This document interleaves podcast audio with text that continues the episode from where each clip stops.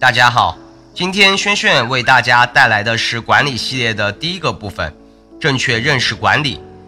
轩轩会从管理的本质、管理的主体和管理的原则等多个维度给大家分享管理的正确认识。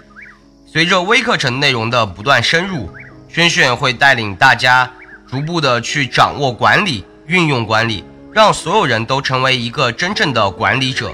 众所周知。我们日常生活和工作都离不开管理，管理有着各种各样的定义。正确认识管理，首先要知道管理的本质，而知道管理的本质，就要先清楚管理的由来。管理早在原始社会就已经存在了。中国作为文明古国，很早就产生了管理活动，孕育出的管理思想更是丰富多彩。现代管理学的基本理念，大多数。在古代中国已经有了萌芽，古代君王治理国家，实际上就是管理国家、管理社会，运用传统的思想文化，将领土治理得井井有条。将军带领士兵打仗，就是管理军队。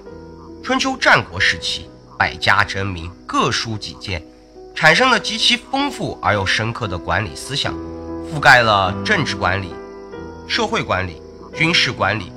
经济管理和文化管理等方方面面，形成了之后两千多年来各朝各代的管理实践。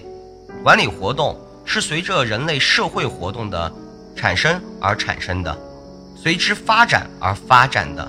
同时，管理也是人类一种最基本的活动。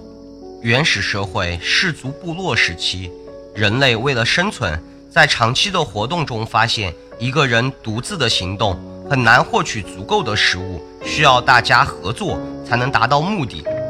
部落的首领呢，就会安排女性去采集果子或者植物，男性去进行打猎。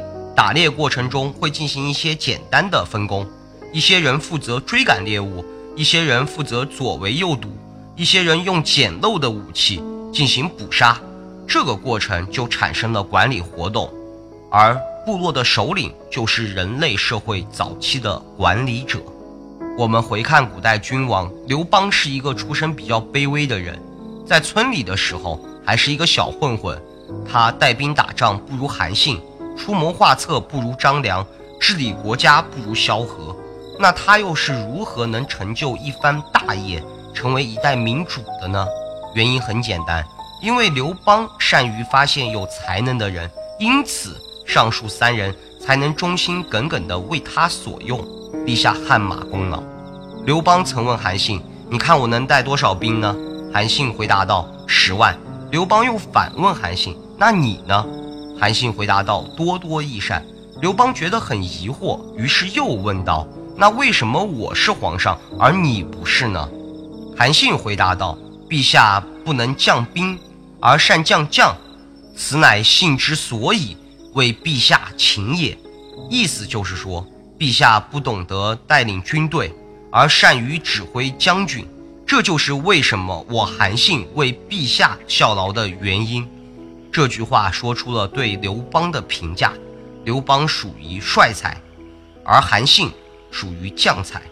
管理者就应该像刘邦一样思考，应该做什么和让什么人去做。我们拟定好目标后。制定出后续的工作安排，选择合适的人去做相应的事情。联想集团总裁柳传志曾说：“人才是利润最高的商品，能够经营好人才的企业才是最终的大赢家。”什么是管理？至今都没有一个明确的定义。经济学家认为，管理是一种经济资源。政治学家认为管理是一种职权系统，社会学家认为管理是一个阶级和地位系统，心理学家认为管理是人适应组织的过程。有人从字面上解释说，管理就是管辖和处理；有人说管理就是领导其他人进行工作；有人说管理就是决策；还有人说管理就是组织。我们只要上班，无论是什么身份、什么岗位，都会置身于管理之中。大到一个国家、一个企业，小到两三人的团队，无论进行怎样的社会活动，都离不开管理。下期轩轩给大家分享管理本质中的管理要素。想要成为一个合格的管理者，必须要了解管理的五个要素。感谢您的支持与陪伴，谢谢收听，我们下期再会。